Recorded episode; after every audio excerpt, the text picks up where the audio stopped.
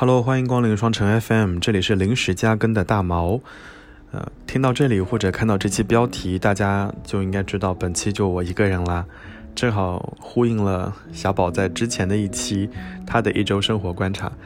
所以这期会聊一聊在过去的这。呃，一到两周的时间里面，我的一些生活观察，那这些生活观察，也许它没有办法组成一期完整的节目，或者有些内容太过琐碎，所以就单独拿出来跟各位做一个简单的分享。首先要跟大家去聊的就是关于生病这件事情，我主要想说，生病的时候我都在想些什么东西。在去年年底的时候，呃，我跟小宝都被发了最终的考卷哦，也就是去年我们节目停更的那个时候，那段时间在家里躺着，其实也没有去想什么事情，更多的就是想尽快康复，每天都在跟同事还有朋友交流，当时生病的一些感受，会给其他的同事提供一些啊建议或者预防的措施，但这次好像。就不太一样，大家都恢复了正常的工作状态，国际旅行也逐渐的开放。更多的时候，我就在想，我自己到底应该如何去应对，呃，这场突如其来的疾病。当然，好就好在，呃，听众朋友们都很关心我的健康，大家也给我提供了很多，啊，小小的建议。当然，也有很多人鼓励我。但更多的是，我躺在床上发呆的时候，我都在想以下这些事情。每次生病的时候，我都会想说，呃，我要开始执行健康的生活计划，比如说早点睡觉。比如说不能再熬夜，那不能再熬夜不仅是为了我的黑眼圈考虑，可能更多的是为我的身体机能做考虑。当然，我在这个地方需要做澄清的一件事情是，最近我还是有些进步的。我的睡眠时间从凌晨三四点提前提前到了凌晨两点，然后再提前到了现在的大概凌晨一点到十二点半之间。在这个过程当中，马里奥给我介绍了一款还不错的睡眠辅助类的药品，但我现在呃逐渐的、慢慢的在减轻这个药品的使用。我觉得再努努力，我的睡眠时间可以再往前一些。那其实我想说，睡眠时间的这个提前，或者说睡眠质量的保证，嗯，其实可以从期待每天的早餐开始。这是我最近这段时间的一些呃小小的体会。虽然说北京的早餐可以选择的种类非常少，甚至说有点凄凉，但人在生病的时候总是会有一些期待的。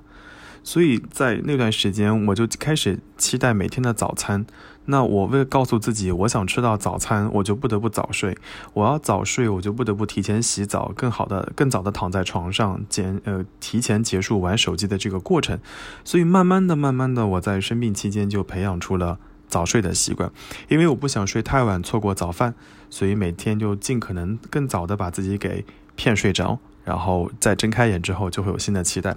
虽然在生病的这段时间，早饭确实很凄凉，我。其实，在我生活的这个片区当中，并没有选择到一些比较可口的早餐，因为有的时候我不想早餐吃的太重，比如说又是吃煎饼果子，然后又是吃豆腐脑，然后又喝美式咖啡，同时再来个包子之类的，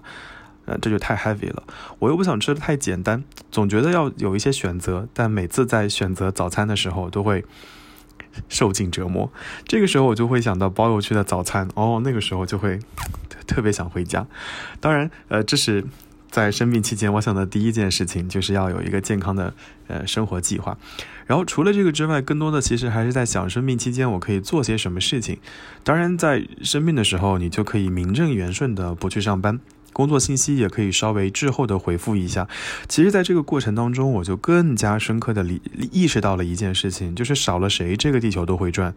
你没有 P O A，某件事情也会正常的进行。你忘记了回复同意两个字，某个事情也会跳过你继续往下推进。所以也不要有什么所谓的职业洁癖啊，就做好自己的分内事情，该休息的时候休息，该喘息的时候喘息，我觉得还蛮重要的。那当然，在生病期间，我也听了很多。有台的堆积的一些播客节目，我也特别喜欢一些，呃，其他的节目，我有自己特别喜欢的主播，所以在生病的时候，我就有很大的一部分时间去去听，因为由于口罩期间的呃后遗症，我的腰椎经常会有些不舒服，所以在生病期间，我基本上都是躺在家里。小宝反复叮嘱我说，不要坐起来，你只能。啊，躺着或者侧卧，但躺着时候总是很难受，所以在躺的时候呢，我就默默地记录了一些主播的口头禅或者逐字稿，给他整理了他的节目的主线。哦，我突然发现我喜欢的一些主播，原来他的陈述的话术和逻辑还是有些相似的。除了一直在坚持听播客节目之外，我也开始办旅行签证了。基本上，我感觉我开始恢复到我的鼎盛状态了。当然，这个鼎盛状态是要加引号的，就是我的护照上有很多呃有效期比较长的签证。如果真的有一天想要临时出行的话，也可以。当然，我目前还差一到两个国家的签证，那最近我也在积极的办理。所以，基本上这就是我在呃生病期间我在做的一些事情，我在想的一些一些事情。其实我在想日常生活。呃，在在正常的状况下，这些事情我也能够做，但总觉得不管是工作也好，还是生活也好，都压缩了我大量的空间。有些事情明明可以分散在平时就做，比如说生活计划的调整，再比如说签证的办理，但事实上在生病的时候，你就有一大段属于自己的时间，你可以非常享受、非常沉浸做这件事情。我甚至还有那么一点点庆幸啊，这是这是我很想说的第一件事情，就是生病的时候我在观察什么，然后。当然了，我又回到这个播客节目上。那生病期间，我还是会忍不住的会看一些后台的数据。我们停更了一周，那一周我就在想，天哪，大家会不会忘了我们？我在看后台粉丝数量的增长，真的肉眼可见的少，每天增长一个、两个。然后第二周，小宝实在是看不下去了，就录制了他的 solo 的那一期。我想数据应该会好看一些哦，还是会有一些增长。当然，我也会关心有没有哪个负心汉取消了关注。虽然小宝说这个节目在过去的这么多，就是过往的这这两年当中，包括在最开始做节目之初，我们一直达成了一个共识，就是这个节目是用来记录我们这些年的一些生活，无论是我们的感情走向，还是我们的呃工作的状态的变化等等等等。但虽然说这个节目是为我们两个人的个人的生活做记录的这么一个一个一个初衷，但其实拉磨拉久了，工作做久了之后，你你没有办法就会去看后台的一些数据，哪怕我们是是草台班子，我们没有专门的剪辑工具，我们没有那么兴师动众的搞了一个什么收音器呀，我们伊文是在录节目录到第二年的时候，我才跟小宝每个人两个人都配备了一个话筒，我们也没有什么专业的剪辑团队，到今天我们也没有一个。像模像样的节目的开头，即便如此，我有的时候也是会，呃，看一些数据。当我看到某些数据的时候，其实我也蛮，蛮蛮蛮蛮蛮蛮头疼的啊！不不一定是头疼，可能会有一些感慨。有的节目其实我们录得非常开心，甚至在录节目的时候，我们会有一些啊情绪的波动。我们会觉得说这期节目应该很不错。果然上线以后，大家的评论真的很好，大家的互动，大家的点赞，我们都很感动。但小宇宙的数据就是不行。我们没有被被小宇宙放到那个推荐的名单里面去，我就是有这个好胜心，你知道吗？每次我在说这件事情的时候，小宝都说放宽心，它就是一档节目，录成什么样我都很满意。但我就会觉得，我我们没有比其他节目来的差吧？所以有的时候我就会有点不甘心。很多时候，大家会把小宇宙的播客节目当做一个。呃，学习的平台听一些过于严肃的内容，包括有一段时间我一直在听梁文道老师的八分，那段时间是早上上班的时候，确实在通勤的路上会有一些无聊，听到那些那些节目，我也会哦有些振奋。even 有一些地方我没有去过，我也增长增长了我的知识。但是有一段时间非常密集的去听这部分内容，也会让我感到很很很焦虑啊，因为信息的传递或者信息的表达太过的密集和高频。那有的人会觉得把播客作为一个学习知识的一个一个通道或者途径，我觉得大可不必，也可以考虑去得到。我觉得得到可能会更加专业一些，所以经常会有人说说这个主持人讲话的时候内容含量比较低，呃，口屁比较多，口头禅比较多，影响我的收听，学不到什么内容。喂，你真要学习的话，可以去看书诶，或者念个大学，或者再念个硕士啊。这是这是我想说的第一点。有的时候，这是这是我们觉得很好的节目了。那有的节目呢，我们觉得很一般。结果我们会发现，我们觉得很一般的节目，反而会看到其他有台节目的像素级抄袭。从从内容的设置到 show notes 的写，到歌曲的选择一样。我我在那个当下其实是有点生气的，但我其实觉得也没所谓。就是所有的社交平台也好，无论是微博还是极客还是小红书也好，它就跟公共厕所一样，大门敞开，你愿意看就看，愿意抄就抄。我觉得也也也也没所谓。所以有的时候我们也在困惑，说这个节目到底。要要做成什么样子？但至少有一点，我跟小宝的初衷是没有发生任何的改变的。我们也没有想把这个节目做成多么的商业化，我们也没有想把这个节目做的多么的呃这个恢宏、那宏大制作。我们只是想把它当做一个。记录的空间，或者说记录的平台。我们更多的希望这个节目也好，我们的听友群也好，能够成为大家晾晒心情、分享生活的地方。大家在工作当中遇到了，比如说今天我在呃录这个节目的当下，米老师正好在呃群里面说他生活当中可能遇到了一些磕碰和撞伤，然后群友们就迅速送上了祝福，送上了一些关心。我觉得即使大家从来没有见过面，在这些素未谋面的陌生人身上也感受到了很大的温暖。我觉得这也是这个节目的神奇力量。这周我在呃工作日期间，正好马里奥来北京出差，我就有机会跟马里奥跟 Iris 吃。Iris 跟我们的 PD 吃了一个饭，然后在吃饭的时候，吃完饭之后，我们就很感慨说，我们在这个群里面很多人都没有见过面，但是就是这些莫名的缘分，把这些有些相似、有一些共同爱好的人就聚集到了一起，不管是 I 人大集合还是 E 人大集合，所以很多时候我觉得这个节目以后做成什么样子，或者说数据变成什么样，我们觉得已经。没有那么重要了，只要各位你们听了开心，或者觉得其中的某一些内容对你们来说，或者对大家的日常生活和工作来说有一些帮助，我觉得也就很好了。我需要工作，无偿的工作，直到我掌握这城市的节奏，太理想的。再干一杯冰啤酒，你对我的要求做不到不敢说。有时候其实也还算幸福，有时候怎么会这么辛苦？面对一百种的生活。好脆弱，再等我几分钟，我就会醒来继续工作。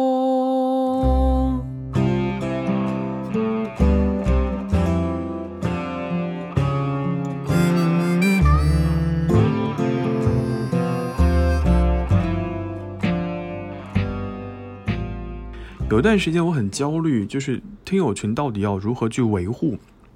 其实我们在日常生活当中会加很多群，工作群、别的有台的听友群，然后 even 淘宝这个团购我们也会有群。当群多了之后，大家都会很头疼。但我们这个听友群办到现在，我我真的真的真的真的非常感谢 PD，他他是一个在我印象当中，因为我见到他本人了嘛，在我在我印象。以下内容我从来没有跟他说过啊，literally 从来没有跟他说过。我没有见到他之前，我会觉得他是一个在四大工作的人，因为他的表述、他的逻辑、他在微信群当中发内容的逻辑呈现形式来看，我觉得他应该是接受过四大的严格训练的。但后来我发现，哦，他原来非但没有在四大工作过，还去了，还还在一个完全不相干的行业工作。所以当我看到他的时候，我我有我有脑补过说 P D 是一个什么样的形象。呃，当然 P D 年纪本身不大，但是当我看到他的时候，哦，也是一个非常干练的职场女青年。那所以，所以他的本职工作本身也很忙。我和小宝又是一个草台班子，我真的非常非常非常非常感谢他。感谢 Aris 对对于我们这个节目的无私的帮助，因为无论是加好友、拉群还是发公告，都会占用他很多很多的时间。当然，除了 Aris 之外，我们也要感谢很多朋友，大家的头像、大家的 ID，我们都很眼熟。所以，我们真的很希望这个听友群成为大家以后可以晾晒生活、晾晒心情的一个地方。所以，在这个地方，我们也要。呃，拜托大家维护好这个群，不要再转发一些新闻，不要 转发求赞，也不要转发攒积分，因为在这个过程当中总会触发一些敏感词。所以，这是我对节目的一些思考。那当然，在呃最近的这段时间，也不可避免的会遇到演唱会。那很多人会在群里面说没有抢到薛之谦，没有抢到周杰伦，没有抢到呃五月天的演唱会门票。我觉得。嗯，在口罩之后有这么长一段时间，我们没有参加过如此聚集的活动。突然有一天，全面的让我们又回到了当时的那个状态。那演出市场的紧俏，肯定是能够被预料到的。所以前段时间有朋友问我说：“你要不要去抢五月天哪里哪里的演唱会？”我后来就放宽心了，我觉得这段时间完全没有必要去抢，就 淡定的看待这一切。在前两天工作的时候，突然手手机收到一条短信，是分完岛给我发来的，说我的李宗盛的演唱会的票出票了。那一瞬间，我会觉得是个骗子短信。但是在后来，我又仔细看了一下，哎，分完岛哎，我就打开了我的手机 app，果然刷到了一张门票。但那个时候，包括这个故事，我跟我跟小宝也讲过，我有点惊讶，因为知道我身份证号码的人其实不多，然后又知道我的名字的拼写，也知道我如此喜欢李宗盛的人。更是很少，所以在那个当下，我是有点想破案的感觉。那当然，后来这个案子是破了啦，我也非常感谢帮我买票的人。呃，二零一四年的时候，我听了李宗盛的第一场演唱会，当时正好在无锡。那个时候，我的工作上呢可以说是如鱼得水，感情上呢可以说是一塌糊涂。所以当时从新加坡出差回来之后，刚好就赶上了李宗盛在无锡开演唱会。啊，既然青春留不住，还是什么，我忘了，我就冲了。呃，再一次见到李宗盛是在二零一八年五月天新加坡的演唱会上，然后当时五月天，呃，这个李宗盛作为五月天的呃演唱会嘉宾，在现场跟陈星红他们一起合作了一首《凡人歌》，然后再之后就是二零二三年了。其实李宗盛是属于那种，呃，你你日常不会刻意去听，但是一旦听到他唱歌，他唱的歌就会感触非常多。当然，很多人会说说我们这个年纪的人会不会听不听不惯，或者听的很少李宗盛的歌？毕竟他只是出过一张专辑的人，Yeah，没有错，他只出过一张专辑，但他写和制作了无数张专辑。我并没有担心说那些歌不会唱，因为小时候在家，我们家的背景音乐不是邓丽君就是李宗盛，因为我爸特别喜欢邓丽君。然后李宗盛，我也不知道是哪一年，突然就在我们家的音箱汽汽车上面出现了，所以多多少少李宗盛的一些歌我还是会的，可能部分歌词会记错，但主要的旋律和调子，包括那个歌写给谁，写在什么的故事上面，而且写写在写于什么样的背景，我多少还能记得。所以在这次演唱会开始之前，其实我还是有一些心理预设的，我觉得高低在这个演唱会上我得哭一把。因为我知道老李他在翻在唱的时候一定会提到林忆莲，一定会唱到莫文蔚，所以我知道有一些歌一定会让我触景生情流下热泪。所以在进场之前我还买了一个买了一杯奶茶，就是那个霸王茶姬。伊文那一天在五呃这个五棵松演演呃五棵松的那个现场，也是他们那家店新店开业第一天。我心想这些纸巾应该够我用了吧？毕竟有四五张纸巾呢。谁知道我真的很低估李宗盛的本领，他他在演唱会当时，因为我我我可能已经有点忘记这些歌的先后顺序了，但我记得我大概从第四首歌开始就开始哭得泣不成声，那有一些歌唱到一半的时候就开始眼眼睛里面泛泪花，有些歌就是全场共鸣的哭，我印象非常深，就是。老李翻唱不能说翻唱啊，他演唱了赵传的那首歌《我我是一只小小鸟》。我上一次听到这个节目，其实是在《我是歌手》上，那个非常具有争议性的传奇女歌手罗琦唱了那个版本。当时她好像是怀孕了，要退赛了，她和她的乐队一起手牵手在舞台上鞠躬唱了这首歌。当时我非常非常感动。谁知道在这次演唱会上，李宗盛又唱了这首歌。他唱了那一句：“所有知道我的名字的人啊，你们好不好？”他停了一下，全场一起大声喊：“好！”